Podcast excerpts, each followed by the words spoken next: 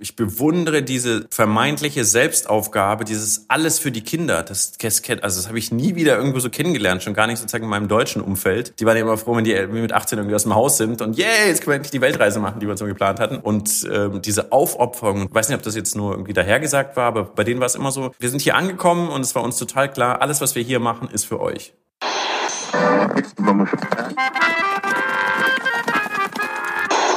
Sie empfangen Radio Almata. Steppenkinder, der Aussiedler-Podcast. Herzlich willkommen beim Steppenkinder-Podcast. Ich bin Ira. Ich bin Edwin. In dieser Folge geht es ums Gründen. Scheitern. Ey, hast du reingequetscht. Das Anfacken unserer Wirtschaft und Saunen. Na, und um Demokratie retten. Und um ein Festival, das die Demokratie feiern will bzw. wollte. Und über all das, außerdem über Charme und Kondome, sprechen wir heute mit dem Unternehmer und Visionär Waldemar Zeiler. Hallo, grüßt euch.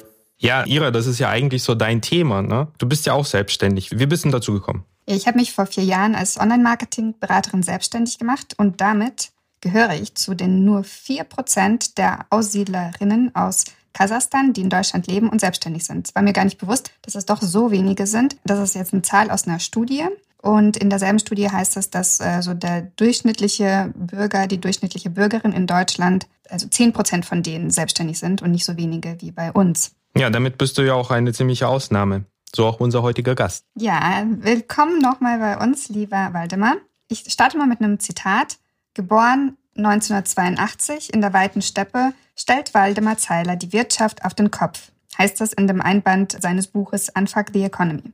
Heute ist er erfolgreicher Unternehmer, hat das Sustainable-Unternehmen Einhorn Products in Berlin gegründet und setzt sich für das Wachstum unserer Demokratie ein. Wie, das erzählt er uns gleich. Fangen wir aber doch mal mit der Steppe an. Die ersten sieben Jahre deines Lebens hast du im Gebiet Karaganda verbracht, also im Prinzip wie ich auch. Ich bin da, äh, habe da auch meine Kindheit verbracht. Ähm, woran erinnerst du dich besonders und wo genau kommst du her? Also ist das ein Dorf oder eine kleinere Stadt? Das war so eine Bergarbeiterstadt oder Bergarbeiter-Innenstadt, äh, würde man es ja richtig sagen. Aber ich glaube, es waren tatsächlich nur Männer unter Tage. Äh, Schachtinsk. Und ähm, ich habe tatsächlich kaum Erinnerungen. Also ich bin mit äh, mit sieben Jahren haben äh, meine Eltern mich eingepackt und da sind wir rübergefahren und ich habe wirklich wirklich kaum. Ich weiß, was nicht da passiert ist, ob das irgendwie irgendwie äh, traumatisch verarbeitet habe, dieses aus äh, rausreißen äh, aus diesem Platten, aus dieser Plattenbaustadt. Da war wirklich auch nichts Schönes. Also all das, was ich auch so irgendwie bei ihrer gehört habe und so war über ihre Schönheit, äh, also nicht ihre Schönheit, sondern die Schönheit, wo sie aufgewachsen ist. Ähm, das war, ähm, also das, das kann ich gar nicht. Das war einfach nur so ein Vierecken Plattenbau und äh, da war eine fette Müllhalde in der Mitte und äh, ich habe nur so einzelne Geschichten, die meine Eltern mir dann äh, irgendwie erzählt haben, dass ich irgendwie mich mit meinem Freund Petka irgendwie mit Teppichfarbe äh, über, übergossen habe und tagelang musste meine Mutter mir irgendwie die Teppichfarbe äh, wegmachen, weil einfach die Müllhalde da war und die Leute alles hingeschmissen haben. Also es war irgendwie habe ich dann nicht so viele Sachen. an Petzka kann ich mich erinnern, ähm, aber ansonsten kann ich mich eigentlich fast nichts erinnern. Das ist irgendwie komisch. Das ist auch so ein bisschen so eine Geisterstadt inzwischen geworden und deswegen äh, ich weiß gar nicht, ob da überhaupt noch jemand lebt, aber das will ich irgendwann mal noch erfahren. Du warst sieben, als ihr nach Deutschland ausgewandert seid. Hast du das damals mitgekriegt? Also so die Vorbereitung dazu? Wie war das dann?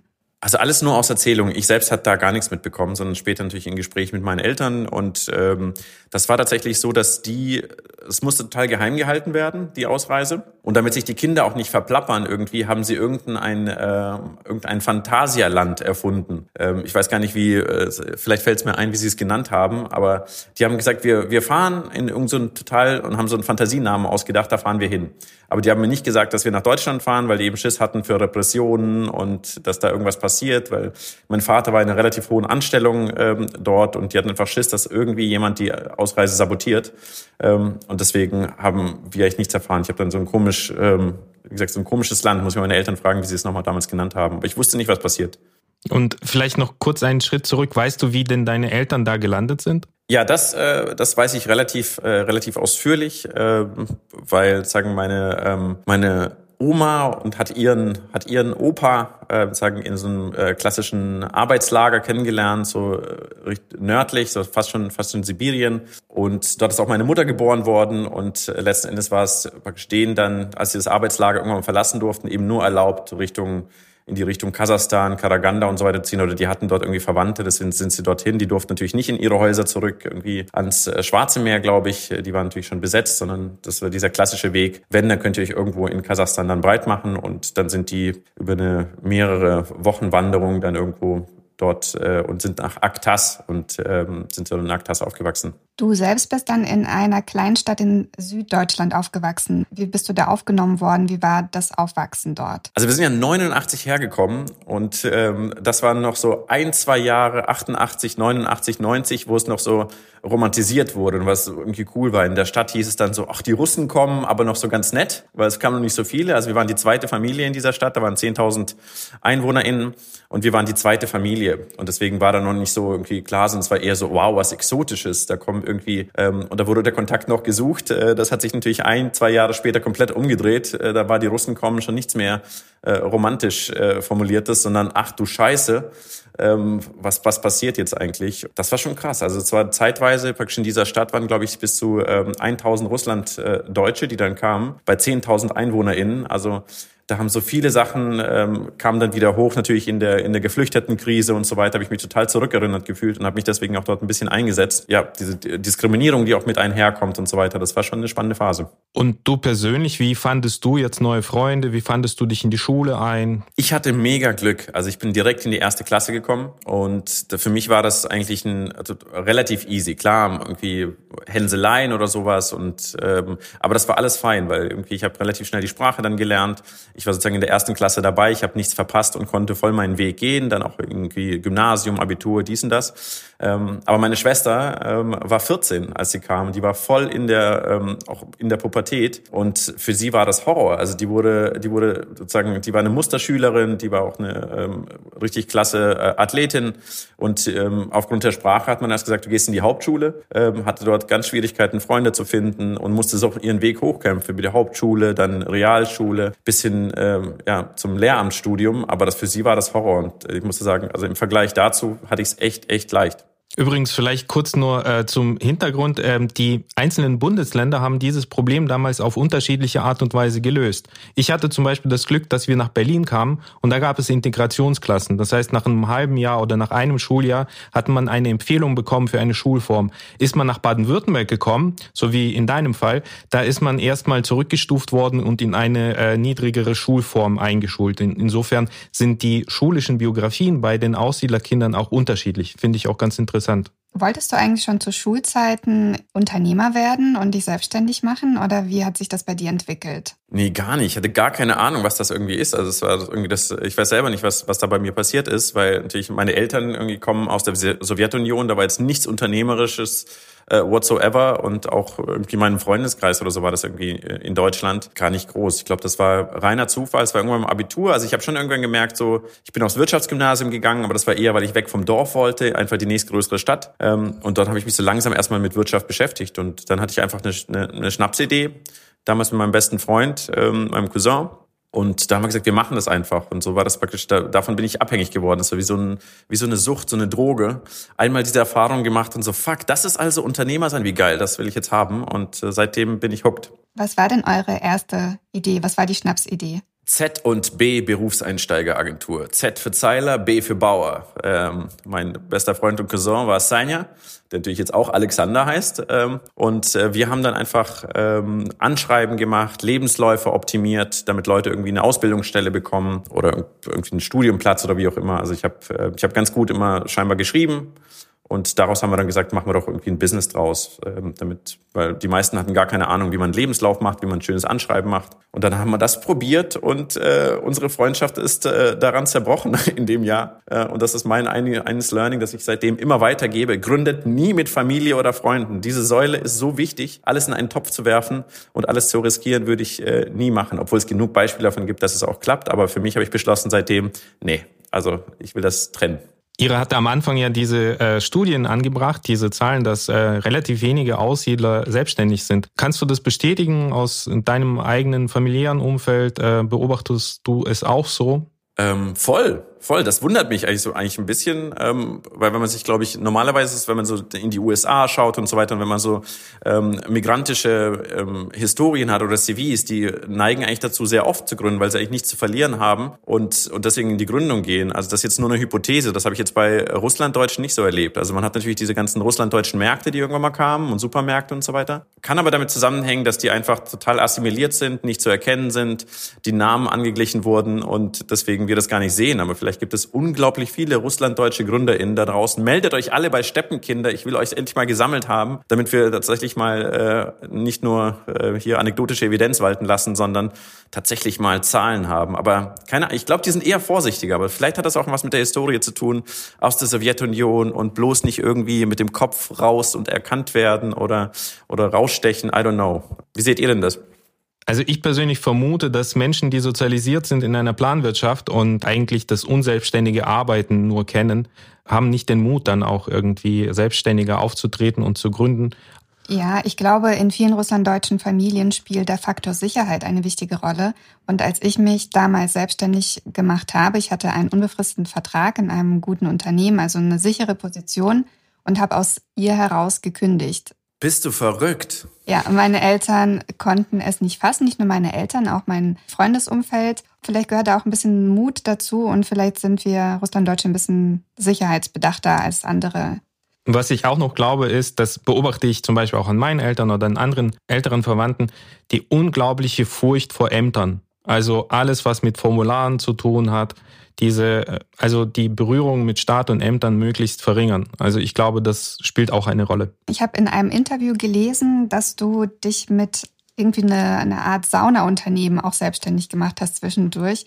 Hat das irgendwas mit deiner Herkunft aus Kasachstan zu tun oder was war das für ein Konzept? Nee, das war äh, eigentlich war ich Unternehmensberater oder Consultant in einer ähm, M&A-Bude, also Merger and Acquisitions und ähm, ich habe aber das, das Unternehmerische in mir konnte, musste immer irgendwie raus. Und der damalige Partner dieser Unternehmensberatung, der hatte halt noch ein Side-Business gehabt und der hat irgendwie so eine ähm, so eine Holzproduktion, Sauna, Gartenhausproduktion äh, irgendwie in Polen aus der aus der Insolvenz gekauft äh, für ein Apfel und ein Ei und hat sich dann überlegt, was macht er eigentlich damit? Und ähm, ich hatte viel mehr Bock darauf, sowas Unternehmerisches anzugehen, als irgendwelche äh, Insolvenzen zu begleiten und äh, bis spät in die Nacht irgendwelche hübschen PowerPoint-Folien zu malen, habe ich gesagt so, hey, ich kann dir da helfen. Das ist, ähm, ich habe da voll Bock drauf, lieber sowas zu machen, als jetzt irgendwie Unternehmensberater zu sein. Ja, und auf einmal war ich irgendwie Interim-Geschäftsführer und ähm, habe versucht, irgendwie ein Sauna-Business ähm, äh, in Deutschland aufzubauen, was auch grandios gescheitert ist an verschiedenen Sachen, aber Scheitern sollte ja ein wesentliches Merkmal meiner äh, meines CVs sein. Ähm, aber es war cool. Also, aber ja, ich machte mochte auch Saunen schon vorher, aber das hat eher sozusagen vielleicht mit meinem Vater gehabt, dann doch die Prägung, vielleicht hat sie doch recht. Mein Vater hat mich schon sehr früh in alle Saunen geschleppt, die es da gab. Ähm, deswegen war ich auf jeden Fall offen für Saunabusiness. Du bezeichnest dich ja selbst auch als Serienscheiterer, weil das war nicht die einzige Business-Idee, die irgendwie nicht so ganz auf Erfolg gestoßen ist. Was ist dann noch alles passiert, bis dein aktuelles Unternehmen kam? Ja, es ist alles von virtueller Goldhandel für World of Warcraft bis hin zu UMTS, Stickverleih, bis hin zu Online-Ratgeber, Copycat aus den USA, About.com, ähm, also ganz, ganz viele Sachen. Ähm, und äh, ja, viel Geld verbraten, viel gelernt, ähm, aber meistens das Geld von anderen reichen Leuten. Also das ist, kann ich immer sehr empfehlen. Wenn ihr Geld verbrennt, dann von anderen reichen Leuten. Die haben genug. Verbrennt nicht euer eigenes und nimmt keine Kredite auf. Deine Firma, die du ähm, aktuell mit Erfolg betreibst und auch äh, gegründet hast zusammen mit einem Partner, da geht es ja um Produkte für untenrum, so beschreibt ihr das. Ist es eigentlich deinen Eltern peinlich, dass du mit Sex und Menstruation dein Geld verdienst, um es ganz platt zu sagen? Also meine Eltern haben mit mir alles Mögliche schon erlebt. Ich hatte ja bei sieben Gründungen, das heißt ja irgendwie, man gründet ja nicht alles, man hat ja viel mehr Ideen als Gründung. Das heißt, ihr könnt euch vorstellen, dass meine Eltern monatlich von mir malträtiert wurden mit irgendwelchen Ideen, die ich schon wieder hatte. Nicht, dass ich irgendwas von denen wollte, aber dass ich, äh, sagen, wenn sie gefragt haben, was machst du, dann hatte ich natürlich immer Zehntausende Ideen. Äh, und deswegen, die waren eigentlich schon einiges gewohnt, aber als sie dann irgendwie angerufen haben und sagen, jetzt, was machst du nach deiner, nach deiner Weltreise, deinem Auszeitjahr, das ich ja vorhin noch hatte? Und dann habe ich gesagt, ich mache Kondome. Dann hat sich meine Mutter total be, äh, bepisst und hat total gelacht am Telefon, weil sie gedacht hat, ich verarsche sie, weil ich habe, äh, ich neige sehr dazu oder früher noch mehr, jetzt bin ich ernster geworden, bin jetzt auch Vater. Aber früher habe ich sehr viel Späßchen gemacht, auch am Telefon und meine Mutter hat einfach gedacht, ich verarsche sie jetzt. Und das war ihr tatsächlich ähm, zum einen auch peinlich irgendwie, auch den Verwandten und so, also auch die, äh, die Russlanddeutschen, ich weiß nicht, wie eure Erfahrung ist, aber die sind ja total konservativ und, und zumindest die, die ich kannte. Und über Sex und so weiter wird auch nicht gesprochen und ähm, deswegen war es schon peinlich, irgendwann dann nicht mehr. Also gemerkt hat, das ist erfolgreich, das geht auch um andere Themen. Aber am Anfang hat die echt gedacht, ich verarsche sie und äh, ich glaube schon, dass es ein bisschen peinlich war. Aber sie war natürlich auch mächtig stolz. Meine Eltern haben, glaube ich, habe ich sehr, sehr viel zu verdanken, weil sie erstens nicht so viel abgefuckt haben. Also wir alle als Eltern fucken ja mehr ab und das Einzige, was man Eltern tun kann, ist eigentlich nicht so viel abzufacken oder versuchen nicht so viel abzufacken. Aber man scheitert immer grandios und ich glaube, meine Eltern haben bei mir zumindest relativ wenig abgefuckt und haben mir immer sehr viel Mut zugesprochen und mich ermuntert bei den Sachen, die ich mache. Ja, nicht nur deine Eltern haben scheinbar so einiges richtig gemacht, auch du. Dein aktuelles Unternehmen Einhorn Products mit Sitz in Berlin ist ja sehr erfolgreich und auch sehr besonders. Was ist denn euer Konzept?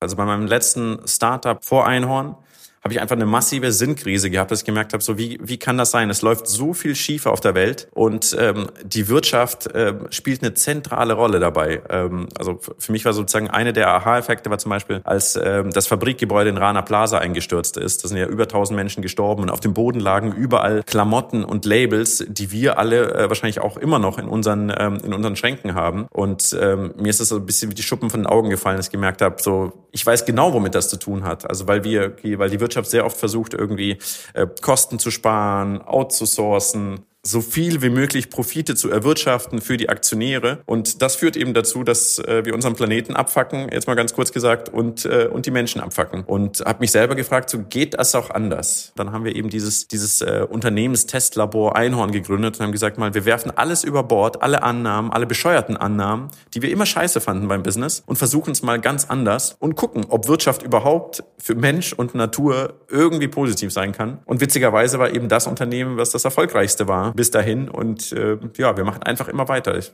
ich sage noch nicht, dass es der Proof of Concept ist. Das wäre zu weit gegriffen. Dafür sind wir noch nicht, natürlich noch zu klein. Aber ähm, es hat mir auf jeden Fall gezeigt, dass es ganz, ganz anders geht.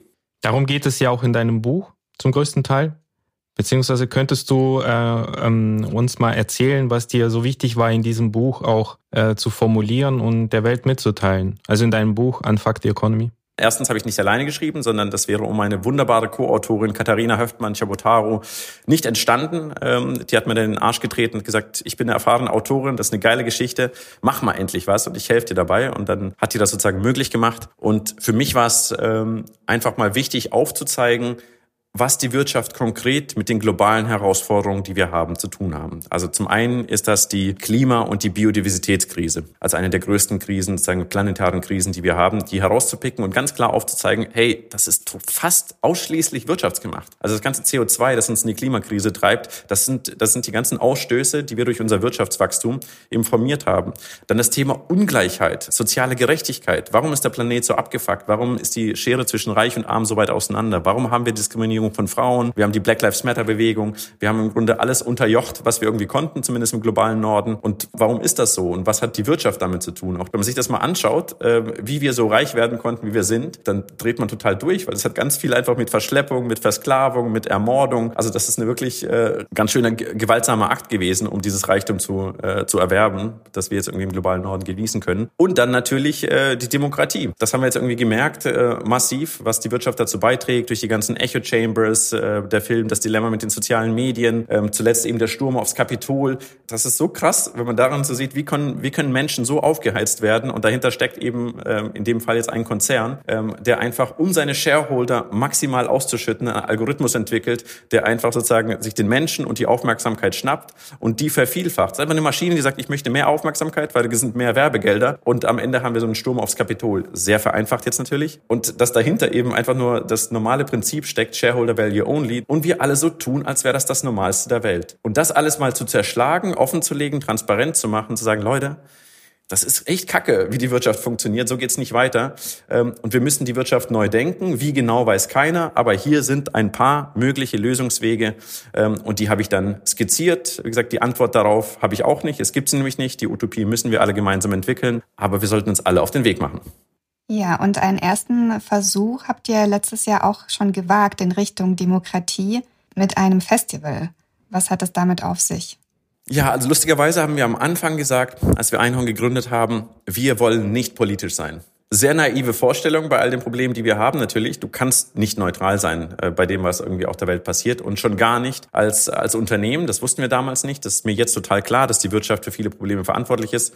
Damals war uns das noch nicht so klar. Ähm, und wir haben uns zunehmend äh, politisiert mit der Firma. Immer mehr, so die Geflüchtetenkrise kam zum Beispiel. Wir haben uns dann engagiert. Wir haben uns natürlich sehr für, ähm, für Frauenrechte immer schon engagiert. Und so kam das nach und nach und äh, irgendwann mal gesagt, so, das Problem, was wir irgendwie sehen, ist, dass wir, wir sehen immer nur die ganzen, die Schreckensszenarien. Also die Klimakrise droht und die soziale Gerechtigkeit, soziale Unruhen, Krieg droht uns. Alles ist irgendwie scheiße. Aber wo sind denn die Lösungen? Warum konzentrieren sich die Medien, warum konzentrieren sich alle immer nur auf die Scheiße? Gibt es da nicht Lösungen da draußen? Und als wir uns dann beschäftigt haben, haben wir gemerkt, es gibt Lösungen. Es gibt tolle WissenschaftlerInnen, tolle Expertinnen. Ähm, es gibt Menschen, die sich Utopien überlegen, die überlegen, wie die Welt besser sein könnte. Aber die werden nicht gehört. Die haben keine Bühne, die haben keinen Raum. Ähm, es macht viel mehr Sinn, irgendwie über negative Sachen zu berichten. Und das hat auch wiederum mit Shareholder Value zu tun, weil natürlich negative Nachrichten viel öfter geklickt werden, weil du viel mehr Aufmerksamkeit darüber bekommst als für eine, für eine positive Nachricht. Und dann haben wir gesagt, okay, wir müssen diesen Raum schaffen. Wir müssen irgendwie wie wäre es, wenn wir einfach den größten Raum Berlins mieten und dann sagen, ähm, wir holen diese WissenschaftlerInnen und wir feiern sie wie Rockstars, ja? Wir kennen das alle, wir feiern Fußballstars, wir feiern Rockstars und jetzt holen wir die ganzen WissenschaftlerInnen und die erzählen ihre Lösungen und das wird total gefeiert. Wir bieten eine krasse Bühne dafür, wo Leute zuhören müssen. Ausverkauftes Olympiastadion mit 70.000 Menschen, da werden die Leute zuhören, drüber berichten und wir geben allen diesen 70.000 Menschen so ein, so ein Wirksamkeitsgefühl, dass sie sagen, ach fuck, da passiert was, indem wir, und das war der kleine Hack, sagen, wir erzählen nicht nur von diesen Lösungen, sondern wir gießen diese Lösung sofort in Petitionen. Und eine Petition an den Bundestag äh, braucht 50.000 Stimmen, um vor dem Bundestag angehört zu werden. Haben gesagt, wenn wir da mit 70.000 sitzen, äh, sitzen und dann haben wir, hören wir diese Lösung, dann geben wir sie da ein und dann stimmen wir alle mit unserem Handy automatisch ab und jazzen sozusagen jede Petition, die wir wollen sofort in den Bundestag ähm, und haben so ein krasses Wirksamkeitsgefühl ähm, für alle sichergestellt. Genau, das war so die grobe Idee und es ist wie so mit immer mit Schnapsideen, man fängt einfach mal an und auf einmal kommt das eine zum anderen und ähm, auf einmal wird es irgendwie möglich. Ja, und dann haben wir gesagt, machen wir eine Crowdfunding-Kampagne und nur wenn wir den Raum mieten können, das waren 1,8 Millionen für das Olympiastadion, äh, wenn wir das zusammenbekommen, dann machen wir es.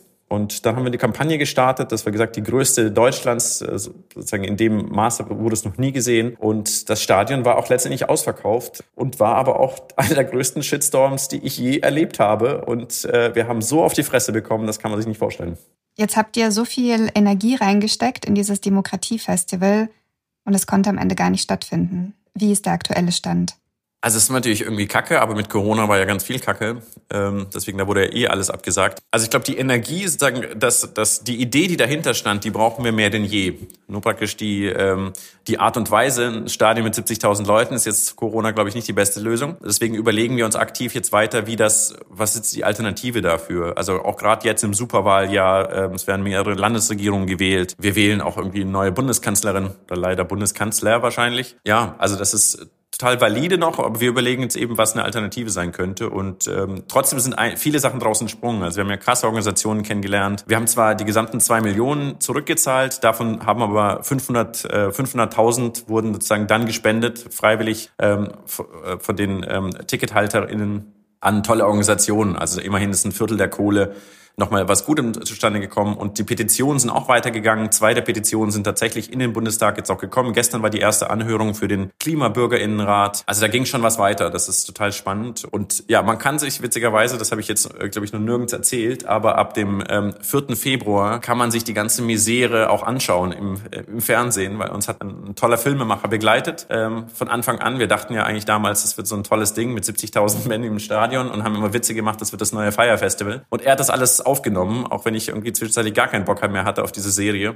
Ich glaube, persönlich war es die größte Wachstumskurve, die ich in den letzten Jahren hatte. Also ähm, auch wenn ich mir gerne viele persönliche Angriffe und den Shitstorm vielleicht erspart hätte, aber es, äh, es bringt einen auch zum gewissen Teil auch voll weiter und man macht eigentlich viele naive Fehler nicht mehr und ist ein bisschen demütiger geworden und ich glaube, das tat uns vielleicht auch ganz gut. Genau vor vier Jahren, vor den letzten Bundestagswahlen, entstand in der Öffentlichkeit ein Bild von den Russlanddeutschen, eigentlich kann man nicht von denen sprechen, die äh, zu rechts- oder linkspopulistischen Parolen äh, neigen, beziehungsweise zum Teil als Steigbügelhalter für die AfD äh, verschrien wurden oder als fünfte Kolonne Putins beschrieben wurde. Hast du damals diese Berichterstattung mitgekriegt? Beziehungsweise, wenn ja, äh, fühltest du dich da irgendwie auch angesprochen und motiviert in deinem Einsatz für die Demokratie? Also ja, ich habe das, ich habe das mitbekommen. Das hat mir meine ähm, Cousine damals zugeschickt. Ähm, da war ich ganz überrascht davon, ähm, weil wir uns da in der in der geflüchteten Krise auch engagiert haben auch als Company und ich persönlich. Ja, und war total geflasht und habe das erstmal erstmal gar nicht verstanden. Das ist, wie kann das sein? Also wie können Leute, die Diskriminierungserfahrung gemacht haben, sagen, mich hat sozusagen meine Vergangenheit, mein Erlebnis damit irgendwie in Deutschland auch in der Turnhalle anzukommen. Das heißt, ich konnte da voll mitfühlen mit mit äh, mit den Geflüchteten, wollte da aktiv werden, wollte helfen. Ähm, deswegen war das mir total unlogisch, warum man so reagiert. Und erst, wenn man dann tiefer einsteigt, merkt man schon, dass es das nicht die einzige Reaktion darauf ist. Also ich weiß auch, dass ich habe mit ihr darüber gesprochen. Sie hat auch gesagt, so krass war das gar nicht. Also das ist ein bisschen höher als in, in, im Durchschnitt. Aber ich habe schon gemerkt, dass praktisch auch in der, ähm, auch in Kasachstan, Sowjetunion, auch über meine Großeltern, ähm, da, da war schon ein gewisser latenter Rassismus auch da. Du sprichst ja sehr offen darüber, dass du selbst eine Psychotherapie gemacht hast. Und du sagst ja auch, jeder sollte eine machen. Wie war das denn bei dir? Hat deine russlanddeutsche Herkunft eine Rolle gespielt bei deiner Psychotherapie? War, war das Thema? Ähm, bisher noch nicht. Aber ich meine, das, wie gesagt, das kann ja da liegen, dass ich das immer noch total unter den Teppich kehre und mich, mich nicht mit meiner Vergangenheit beschäftigen will. Ich habe ja erst durch euch angefangen, tatsächlich da zu graben. Vielen Dank übrigens hier, als, als ob ich noch nicht genügend Themen hätte auf meiner Platte. Jetzt denke ich auch noch über meine Identität nach. Nee, das ist, also, äh, das ist Spaß beiseite. Ich finde das total toll, dass äh, durch euch äh, überhaupt zu diesem Thema kommt. Und ähm, ich glaube, wir brauchen das generell. Ich glaube, da sind viele Russlanddeutsche da draußen zwischen 30 und 40, die sagen, ach, endlich ähm, stößt es mal jemand an. Also total wichtig, eure Arbeit, nicht falsch verstehen. Äh, ich glaube, ich bin generell wie alle, sag ich mal, Deutschen ist es ein krasses Tabuthema, obwohl, glaube ich, die Hälfte wahrscheinlich von uns zur Psychotherapie geht, aber es ist total tabu, darüber zu sprechen. Ähm, Im Gegensatz zum Beispiel zu den USA, wo irgendwie vermeintlich irgendwie jeder einen Psychotherapeuten hat oder einen Shrink und das was Cooles ist. Hier ist es immer noch totaler Gesichtsverlust. Aber ich konnte dann irgendwann nicht mehr. Ich habe mein, ähm, das Einhorn war noch im Aufbau, wir waren noch nicht profitabel. Ich habe, mein Kind war ein Jahr alt, hat null geschlafen. Ich, ich war total wirklich äh, fertig. Ähm, das hat krass im Business geschadet, es hat in der Beziehung geschadet und dann kam halt so ein erfahrener Unternehmensfreund von mir und der meinte so, Alter, das ist überhaupt nichts, was du da durchmachst, ist das Normalste der Welt. Also geh doch hier zu meinem, zu meinem Psychiater. Mit dem habe ich vor zehn Jahren dieselben Probleme besprochen. Also hat mich so, so quasi eher so bemitleidend angeguckt. Was, du bist immer noch nicht in der Psychotherapie, bist total bescheuert, das alleine mit dir ausmachen zu wollen. Obwohl, du holst bei allen Coaches, ja, irgendwie Suchmaschinenoptimierung holt man sich einen Coach und Sprecher holt man sich einen Coach, um bessere Vorträge zu halten. Bei allem holen wir uns Coaches, also ich meine aus Unternehmersicht. Aber da holst du dir keinen, der dir mal die Gedanken sortiert, einnordet und dir auch sagt, wie irgendwie 50.000 andere Menschen in deiner Lage in den letzten Jahren ähm, gehandelt haben. Und wenn sie diese Option gemacht haben, ist das passiert und das passiert. Und ich so, fuck, bin ich bescheuert? Warum gehe ich nicht zu einem Profi? Ja, und dann bin ich zu einem äh, Profi gegangen und ähm, ja, seitdem bin ich da und nicht nur ich. Wir haben, ich habe tatsächlich, wir versuchen ja immer das, was wir erleben, sagen unsere Privilegien als Gründer und Chefs oder Ex-Chefs auch der ganzen Firma offen zu legen. Und da habe ich irgendwann gesagt, hey Leute, äh, wir haben jetzt Obst und wir haben jetzt Yoga-Stunden und wir haben jetzt auch eine Babywickel äh, hier irgendwo da, aber das ist, äh, das ist ja nichts gegen Psychotherapie. Also wenn ihr wollt, wir bieten Psychotherapie for free an und seitdem nutzen das die Einhörner und sind mega froh, dass wir das einfach so als Company bezahlen. Ich glaube, mit deiner Offenheit und auch mit deinem gesellschaftlichen Engagement bist du für viele Menschen ein Vorbild. Jetzt hast du eben deinen Sohn erwähnt. Durch welche Taten möchtest du denn für ihn eines Tages Vorbild sein? Keine Ahnung. Ähm ich glaube, für mich war es eher so, es, es wäre komisch. Also man hat so ein, also zumindest als Unternehmer habe ich von mir so ein Bild, alles ist möglich, du kannst alles erreichen. Das ist natürlich total überhöht, hat wahrscheinlich auch sehr viel mit toxischer Männlichkeit zu tun und krassem Ego. Aber dann wäre es komisch, wenn man schon so denkt, zu sagen, man hat irgendwie, als die Welt so kurz vom, äh, vom Zerbrechen stand, nichts gemacht, sondern Kondome verkauft. Und das war, das wäre irgendwie komisch. Also ich will auf jeden Fall, dass wenn er dann zurückgeht und sagt, Papa, damals irgendwie 2020, Pandemie und Klimakrise und so, was hast denn da eigentlich gemacht? Da will ich schon irgendwie ihm auch erzählen können, dass ich mich zumindest eingesetzt habe. Ich habe vielleicht nichts erreicht, ich habe ein Riesenstadion gemietet und da ist niemand hingekommen. Aber ich habe es versucht. Und versuchen ist wichtig und man muss sich einsetzen. Und mit großer Macht kommt große Verantwortung. Ich glaube, das hat Spider-Man gesagt oder der hat es wiederum woanders geklaut. Also ja, man muss, glaube ich, einfach versuchen und ähm, davon leben wir. Und egal wie viel, wie viel, wie viel Macht man hat und nicht jeder kann gleichzeitig irgendwie gleich viel tun. Ich kann nicht von einem alleine, alleinerziehenden Vater, alleinerziehender Mutter irgendwie, die gerade struggelt, ihre Kohle zusammen sagen, hey, du musst dich jetzt voll krass für die Politik einsetzen. Aber umso mehr Verantwortung habe ich dann, weil ich irgendwie ähm, irgendwie Erfolg habe durch Glück oder wie auch immer und muss diese muss dieser Verantwortung gerecht werden, so wie auch ihr irgendwie eurer Verantwortung gerecht werdet und mit eurer freien Zeit jetzt nicht anfängt irgendwie ähm, irgendeinen Scheiß zu machen machen, sondern zu sagen so, hey, wir holen uns ein Thema und wir versuchen aufzuklären und so. Das ist, also warum macht ihr das? Macht ihr das für eure Kinder? Und was hat das mit eurer russlanddeutschen Vergangenheit zu tun? also als Kulturreferent für Russlanddeutsche ist es mein Kerngebiet und ähm, mit ähm, Einstellungen, mit Identitäten, mit der Herkunft auch etwas zu vermitteln an die Gesellschaft und im Sinne des gesellschaftlichen Zusammenhalts. Aber als Investmentbanker könntest du doch viel mehr Kohle machen. Come on. Echt? Das Investmentbanking, voll geil. Kannst du richtig viel Kohle machen. Ah, ich investiere in die Gesellschaft. Nee, tut mir leid, ich habe das gar nicht studiert. Ich hätte vielleicht BWL studieren sollen, aber ich habe mich für Geisteswissenschaften entschieden. Ich finde es aber einen wichtigen Punkt, das mit dem Sohn. Also ich bin auch Vater von äh, drei Kindern und auch aus äh, Gesprächen mit anderen Menschen stelle ich fest, dass besonders wenn Kinder auf die Welt kommen, fängt man an, sich irgendwie so substanzielle Gedanken zu machen. Also auch über die Herkunft und was die Herkunft mit einem macht. Letztes Jahr war zum Beispiel eine junge Dame ähm, 300 Kilometer lang nach Detmold ins Museum gefahren und wollte sich einfach nur mal mit, mit uns unterhalten. Und das Erste, was sie gesagt hat, ich bin seit einem halben Jahr Mutter und ich will wissen, was ich meiner Tochter erzählen soll über meine Herkunft. Ich weiß nichts. Und deswegen bin ich jetzt zu euch gekommen. Und deswegen ist es, glaube ich, auch so ein, so ein wichtiger Punkt irgendwie, dass man sich irgendwann spätestens, wenn man selbst dann Eltern geworden ist, Gedanken darüber macht. Aber jetzt vielleicht eine Frage zu deinen Eltern. Und zwar, würden deine Eltern jetzt die Aussiedlung nach Deutschland als ein Scheitern oder als ein Gewinn betrachten? Was meinst du? Ähm, voll Gewinn. Also das ist, ich, ich bewundere diese vermeintliche Selbstaufgabe, dieses alles für die Kinder, das, das also das habe ich nie wieder irgendwo so kennengelernt, schon gar nicht sozusagen in meinem deutschen Umfeld. Die waren ja immer froh, wenn die mit 18 irgendwie aus dem Haus sind und yay, jetzt können wir endlich die Weltreise machen, die wir so geplant hatten. Und ähm, diese Aufopferung, ich weiß nicht, ob das jetzt nur irgendwie dahergesagt war, aber bei denen war es immer so, wir sind hier angekommen und es war uns total klar, alles, was wir hier machen, ist für euch. Und das habe ich ihnen teilweise auch vorgeworfen, dass ich gesagt habe, so, hä, wieso habt ihr euch aufgegeben? Ihr habt eine krasse Karriere in Russland, äh, in, in, in Kasachstan. Warum habt ihr hier irgendwie nicht weitergekämpft und gemacht und so weiter? Was auch mega überheblich ist von mir, by the way. Ähm, die hatten genug zu tun mit der Integration. Aber ähm, nee, ich glaube, für sie war es ein Erfolg. Also ein Erfolg insofern natürlich auch, dass die Kinder beide einen sicheren Job haben, also fast sicher. Meine, meine ältere Schwester ist verbeamtet, die ist noch sicherer. Aber um mich haben sie jetzt auch nie Sorgen machen müssen. Deswegen, ich glaube schon ein Erfolg, einfach weil die Kinder erfolgreich sind. Ähm, wenn die Kinder jetzt nicht so erfolgreich wären, äh, wäre das, weiß nicht, wie das beurteilt hätten.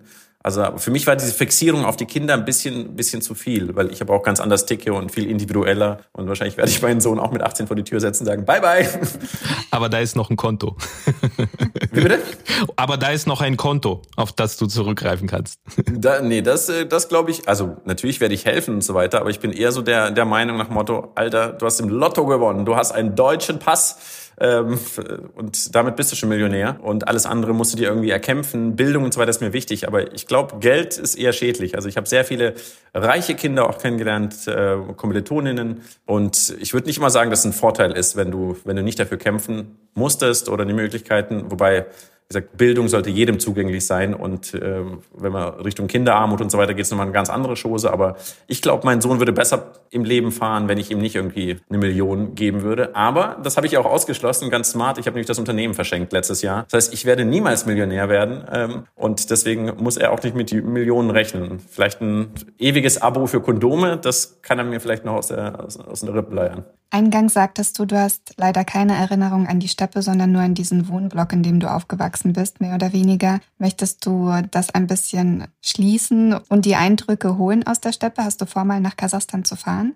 Also Kasachstan, ja. Ich habe tatsächlich also meine, meine äh, so eine Bucketlist. Das haben wir uns mit mit meinem meinem Cousin Alex, mit dem wir auch die erste Firma gegründet haben. Wir haben gesagt, wir wollten gerne mal ähm, die Reise von meiner Oma praktisch von diesem Arbeitslager im Wald bis hin zu zu Aktas. Das haben die das haben die ja zu Fuß gemacht, teilweise mit Pferd, zu Fuß und äh, und Eisenbahn.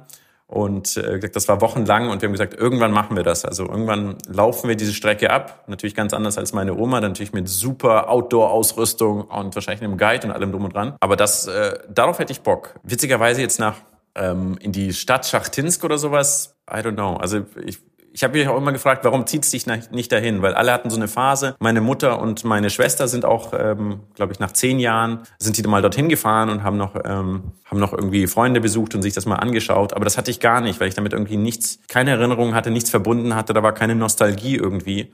Und eher das Russische. Also zeitweise sah es auch so aus, dass ich vielleicht beruflich auch irgendwie in Moskau lande. Ähm, und das hat Spaß gemacht. Also die russische Sprache, die Mentalität, das Essen und so weiter. Das, das hätte ich mir durch, durchaus vorstellen können. Aber nicht mit Kasachstan. Ich weiß nicht, wie es euch geht, aber ich habe irgendwie für mich ist das ganz schwierig, das irgendwie als Kasachstan zu benennen. Deswegen heißt ja auch Russlanddeutsche und nicht Kasachstan-Deutsche, sondern es ist irgendwie, für mich war dieses russische Feeling. Ich glaube, wir waren ja wir haben ja nichts, dafür hat auch die Sowjetunion gesorgt, nichts von der kasachischen Kultur irgendwie kennengelernt. Die waren wahrscheinlich genauso unterdrückt wie wir Deutsche dort. Ähm, das wäre vielleicht schön gewesen, tatsächlich zu sagen, was ist denn die kasachische Kultur? Wenn ich jetzt Bilder bekomme, wie schön Kasachstan ist, wirklich in der Steppe und so, denke ich mir so, hä, von welchem Land sind denn die Bilder? Ich kenne irgendwie nur meine Platte. Also, I don't know. Es war eher das Russische, aber eher, weil ich irgendwie überhaupt keinen Zugang hatte zum Kasachischen. Wie ist denn bei euch?